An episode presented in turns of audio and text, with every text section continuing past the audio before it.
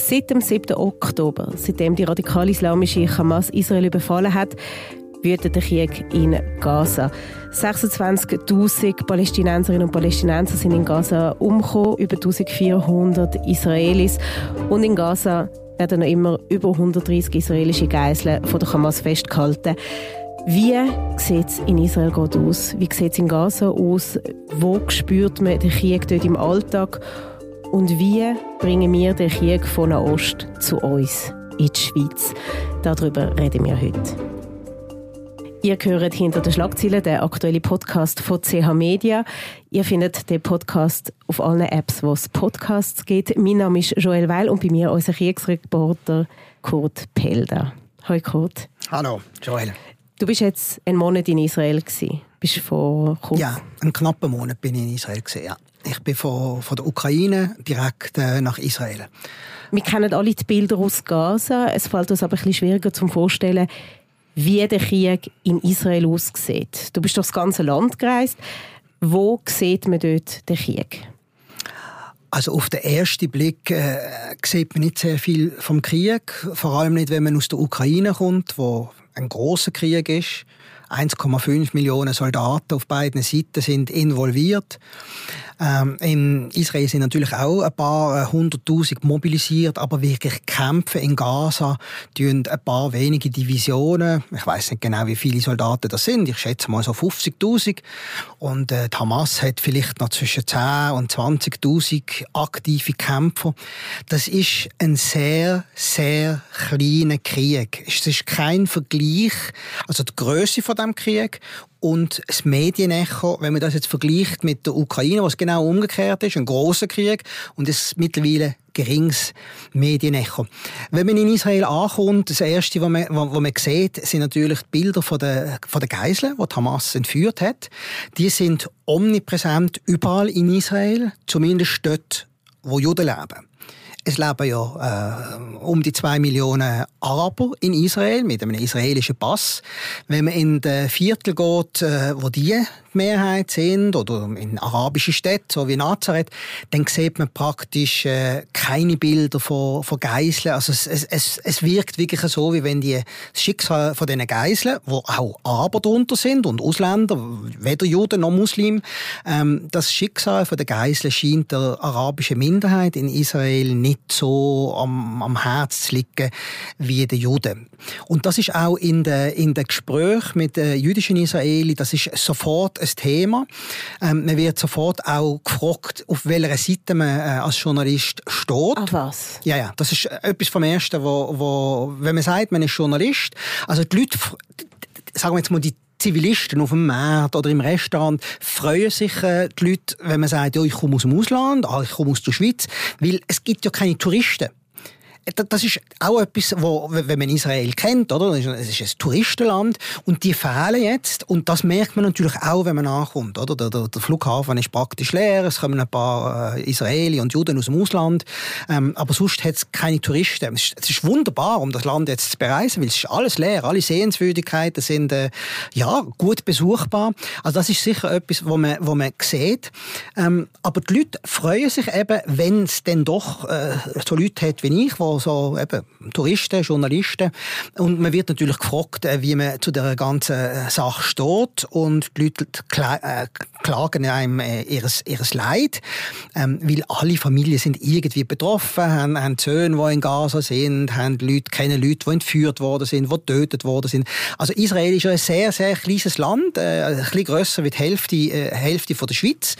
Ähm, jeder kennt jeden und äh, natürlich ist der Krieg in allen Köpfen und vor allem auch, wie es könnte weitergehen was passiert mit den Geiseln, gibt es einen Krieg als nächstes im Libanon. Also das sind alles Themen, die die Leute umtreiben.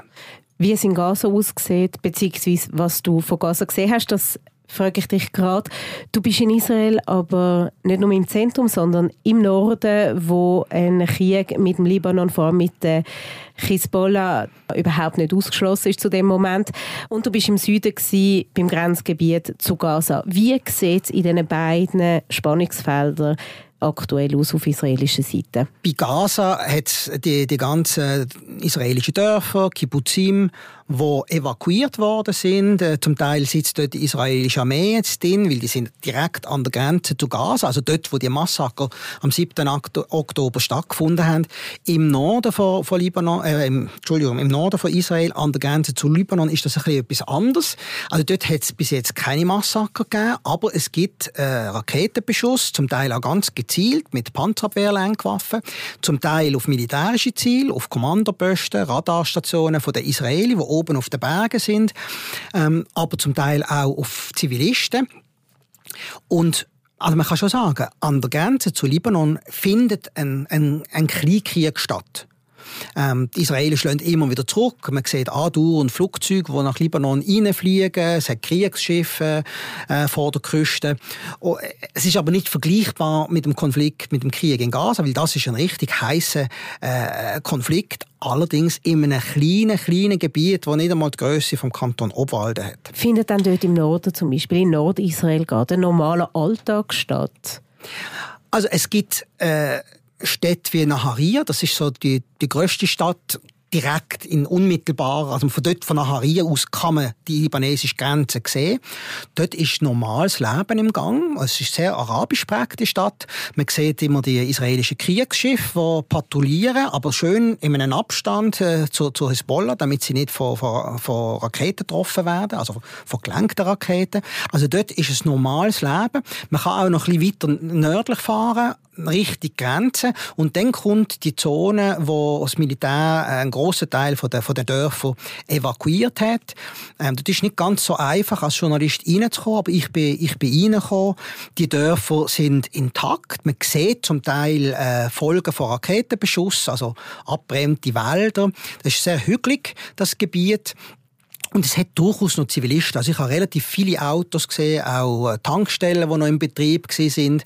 Aber die Armeepräsenz äh, ist, ist gewaltig. Und wenn man dann überschaut, über die Grenze, sieht man so ein bisschen die UNO-Friedenstruppen.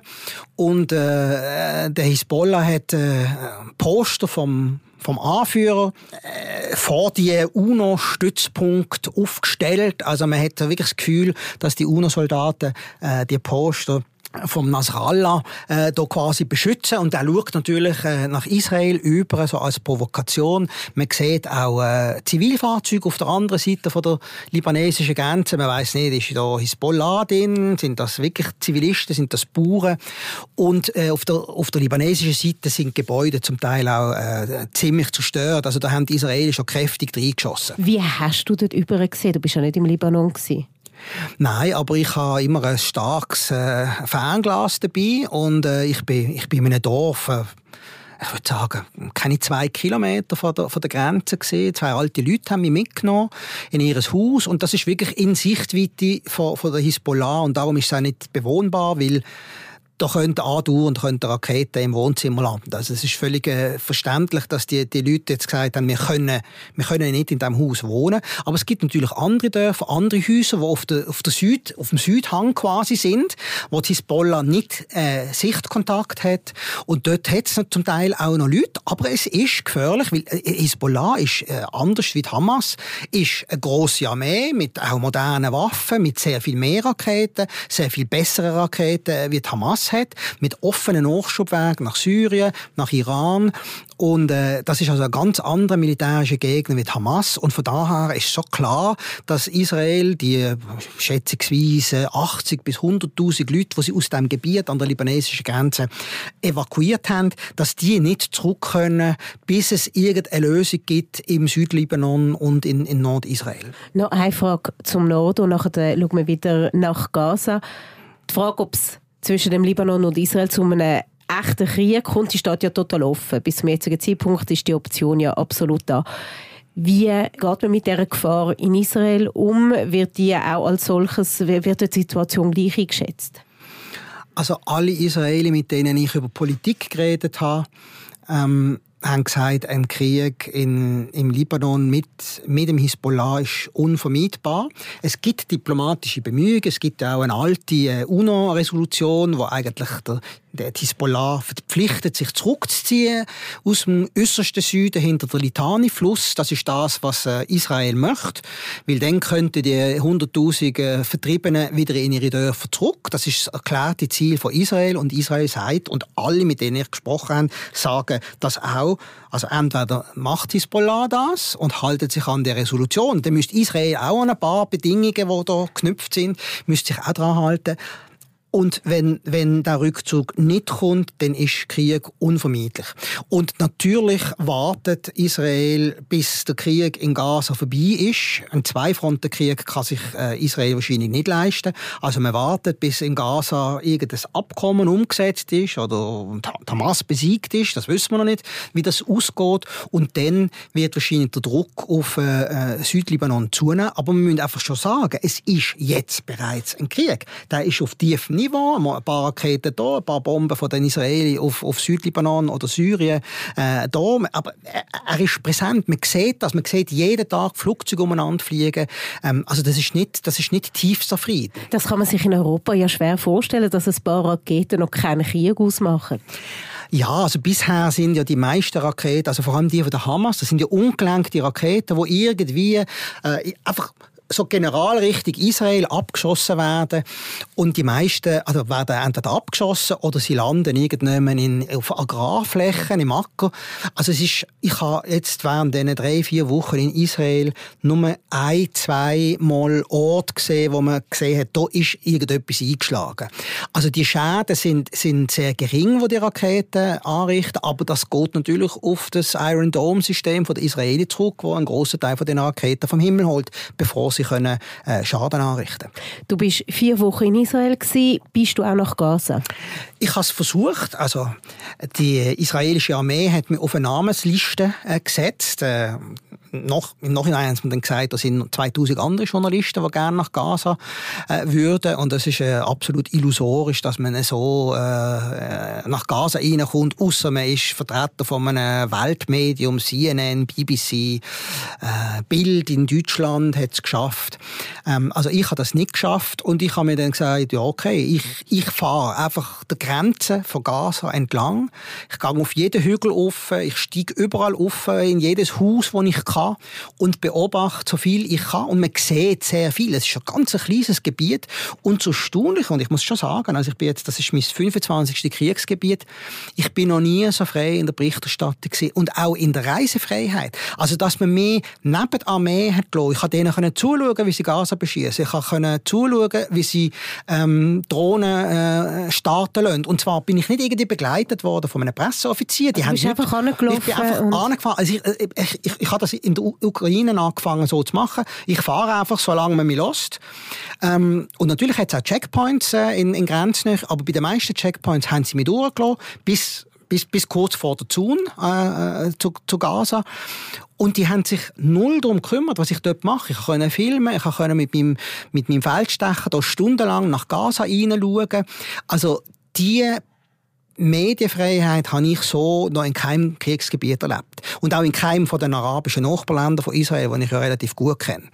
Was hast du dann gesehen, wo du mit dem Feldstecher nach Gaza geschaut hast? Also man sieht, dass die Israeli versuchen, eine Pufferzone zu machen. Also man kann ja ein bisschen unterscheiden, ob das Gebäude gesprengt worden ist und wirklich dem Erdboden gleich ähm, ist, oder ob es eben bombardiert oder mit der Artillerie beschossen worden ist. Da steht immer noch ein bisschen etwas. Inwiefern macht das einen Unterschied? Also in der Pufferzone sieht man wirklich, dass Gebäude gesprengt worden sind, damit eben ein Kilometer breite Zone soll entstehen, wo die Hamas eben dann nicht mehr überkommt nach dem Krieg. Und äh, im, im Norden vom Gazastreifen, dort sieht man ganze Wolkenkratzen, die kaputt geschossen worden sind oder bombt worden sind. Aber man sieht immer auch, und das ist äh, so ein bisschen etwas, was, was mich stört an der Berichterstattung, man sieht immer auch unzerstörte Gebäude.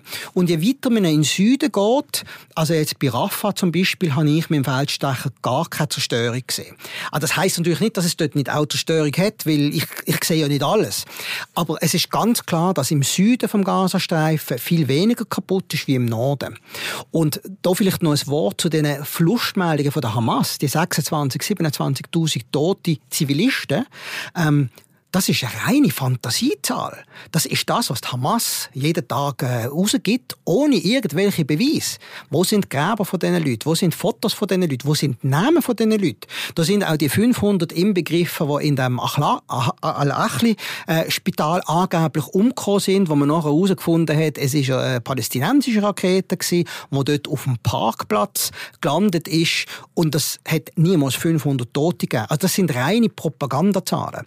Ich aber mit dem nicht sagen, ähm, dass keine Zivilisten zu Schaden kommen. Das Gebiet ist klein und dicht besiedelt und wenn man dort Bomben abwirft und mit schwerer Artillerie reinschießt, ist es klar, dass es auch zivile Tote gibt, zumal sich die Hamas ja bekanntlich in Spitälern verschanzt, äh, die Zivilbevölkerung als Schutzschild missbraucht und natürlich jetzt auch die Geiseln, die, die israelischen Geiseln und auch die ausländischen Geiseln im Süden vom Gazastreifen als Schutzschild für ihre Führer für den Yahya Sinwar und seine Kumpanen benutzt. Und das macht eben den Vormarsch der israelischen Armee im Süden so schwierig. Du hast einen ziemlich kontroversen Artikel geschrieben in unseren Zeitungen, wo es darum gegangen ist, um die Hilfsgüter, die nach Gaza reinkommen.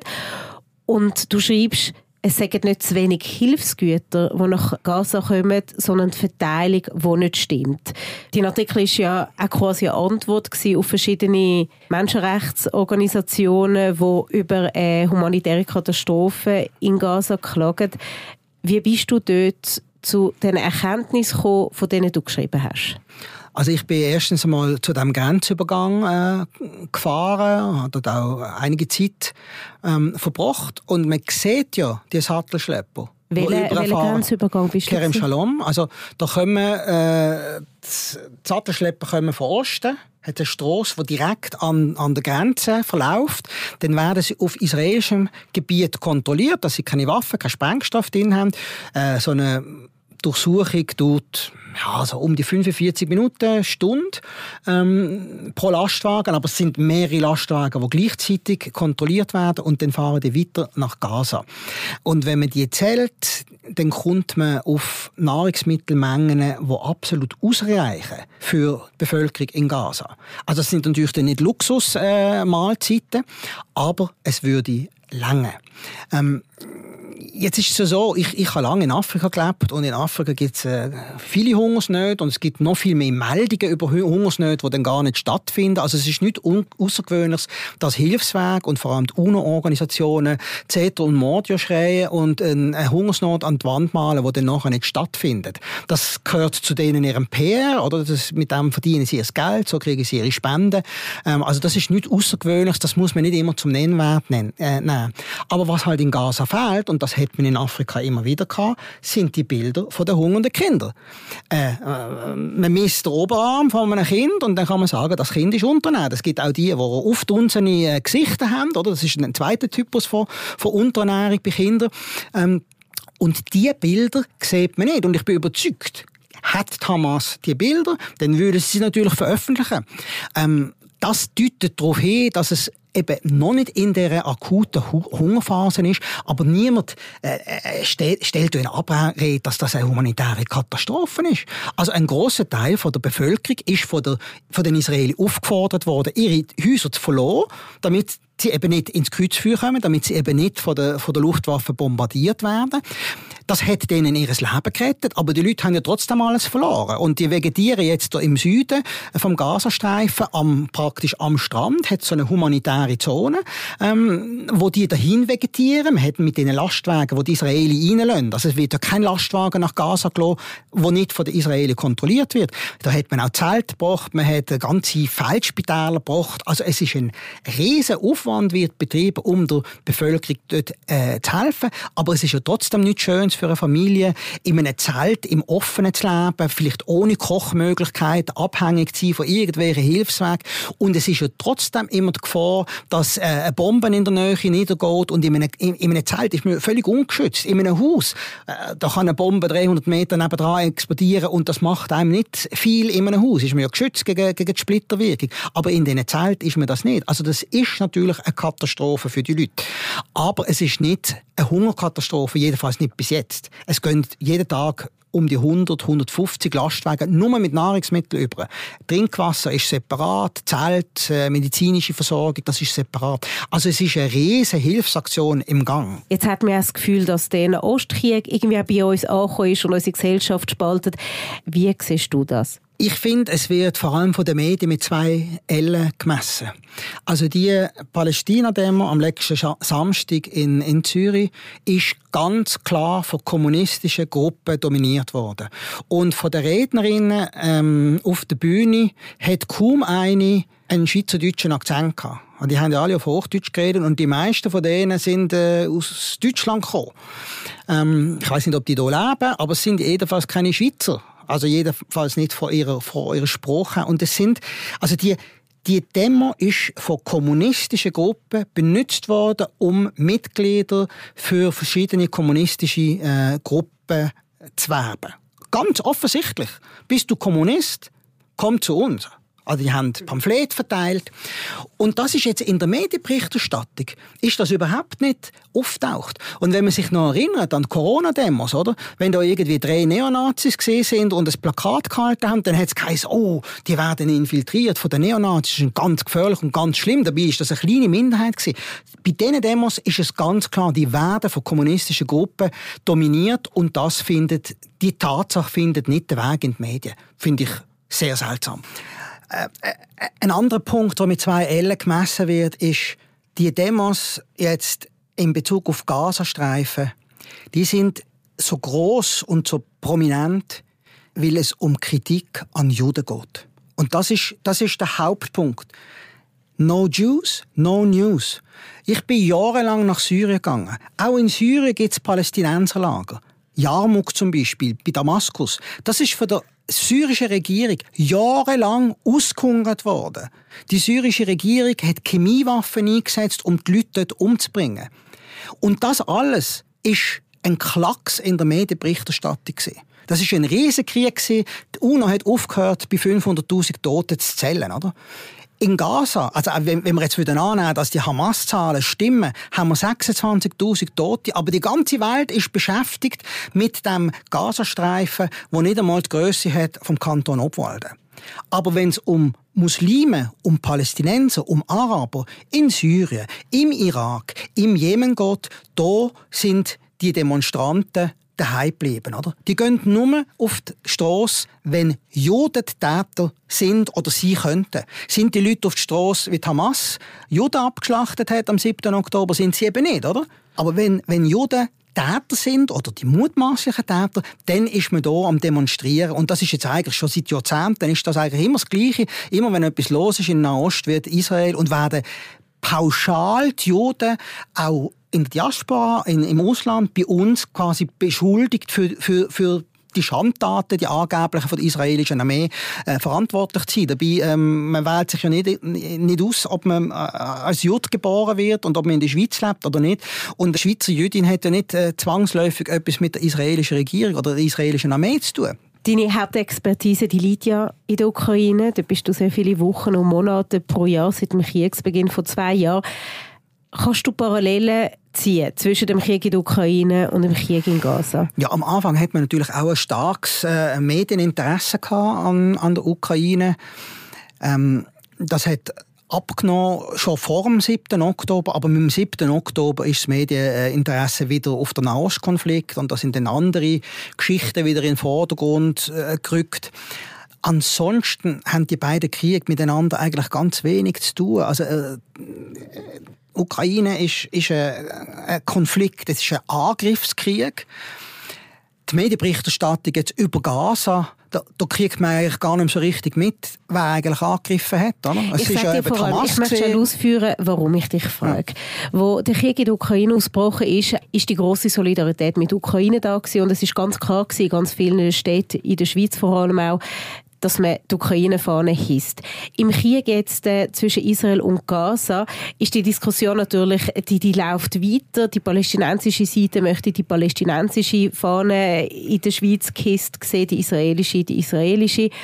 Und das ist auch wieder so ein Punkt, wie der Krieg da bei uns so quasi übernommen wird und diskutiert wird. Jetzt ist die Argumentation natürlich oft eine andere, weil das eine ist Europa, das andere ist Nahost. Trotzdem haben wir zum Beispiel auf der Zeitglocke eine Projektion von der israelischen Fahne gesehen, was ja auf viel Freude, aber auch auf viel Kritik gestoßen hat. Wie siehst du das? Wir in Europa solidarisch in dem Krieg, müssen wir uns da einmischen oder ist es vielleicht einfach besser, wenn jeder ein bisschen die Hände aus dem Krieg raushebt? Ich glaube, es bleibt uns gar nicht anders übrig, wie das äh, zur Kenntnis zu nehmen und irgendwie ähm, Stellung äh, beziehen. Das heißt ja nicht, dass man für die eine oder die andere Seite sein muss, aber man muss vielleicht auch beide Seiten, das ist ja eines der grossen Probleme in meinen Augen, dass sich beide Seiten immer nur als Opfer sehen, was sie natürlich sind. Beide Seiten sind Opfer. Die Opferrolle ist berechtigt. Aber sie sehen eben häufig nicht, dass sie eben neben der Opferrolle zum Teil eben auch eine Täterrolle haben. Also an den Demos äh, für Palästina ist ja wieder nie erwähnt, dass Hamas äh, die Leute abgeschlachtet hat, Babys entführt, äh, vergewaltigt und so weiter. Wird zum Teil ja auch abgestritten. Ja, es hat ja auch am, am Bürgerplatz hat äh, israelische Fahnen gehabt, äh, ganz hinterste, also so, dass man nicht gut angekommen ist, weil man muss ja immer Angst haben, wenn der Davidstern irgendjemand sieht, dass dann jemand den oben abholt und, und zerstört. Und das ist eigentlich äh, schon noch seltsam, dass, wir, dass, dass wir so große Mühe haben, uns zu solidarisieren mit, mit einem Staat, mit dem Judenstaat. Also die Solidarität ist so lange da, als Juden Opfer sind, oder? Das kennen wir vom Holocaust, äh, die ganzen Judenverfolgungen. Und sobald sich der jüdische Staat wehrt, dann sind äh, die Israeli für uns, sind die Juden für uns äh, die Täter und dann schämt man sich eben dafür, dass man irgendeine israelische Fahne äh, gekisst hat. Und das ist irgendwie schon verlogen. Also es kann ja nicht sein, dass man äh, so ein Massaker hat und dann haben alle gesagt, ja natürlich hat Israel als Recht zur Selbstverteidigung. Ähm, aber sobald Israel das macht, dann sagt man, nein, nein, das ist völlig unverhältnismäßig.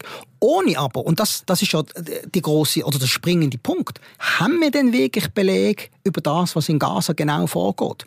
Also es gibt ja keine Journalisten, keine Unabhängigen. Es gibt natürlich die von Al Jazeera, die auf der Seite von der Hamas äh, sind, die mit, äh, mit den Hamas-Kämpfern in den Autos mitfahren, die vielleicht nicht unbedingt äh, so unabhängig sind. Und auf der anderen Seite nur, hat man nur die, die äh, Journalisten, die die israelische Armee embedded mitnimmt. Das ist auch nicht wirklich eine unabhängige Berichterstattung. Wir wissen nicht, wie viel Prozent von Gaza, von den Gebäuden wirklich zerstört sind. Wir wissen nicht, äh, was die Zivilbevölkerung denkt. Sind die immer noch Anhänger von der Hamas oder wünschen sich die zum Teufel? Also wir sind eigentlich, es ist wie ein weißer Fleck. Wir, wir wissen nicht genau, was dort passiert, aber wir haben alle die Meinung, es ist unverhältnismäßig, es ist ein Genozid äh, im Gang, es sind ganz schreckliche, schreckliche Verbrechen und bei diesen Verbrechen erwähnt man immer die äh, angeblich israelischen. Man, man, man sagt aber es hält, ja, aber Hamas hat immer noch um die 130 Geiseln. Kinder drunter, alte Leute, Kranke, äh, und die werden nicht freigelassen. Es bietet sich so an, als Abschlussfrage zu fragen, wie du das Ende von dem Krieg siehst, aber ich möchte es ein bisschen persönlicher gestalten. Du hast mit sehr vielen Israelis geredet. Die, Israelis, die israelische Seite würde 50 Prozent von einer Zwei-Staaten-Lösung ausmachen. Wie nimmst du den allgemein israelische Mindset in Bezug auf die Zwei-Staaten-Lösung war, wo wir uns ja als Europäer so sehnlichst für die Region wünschen.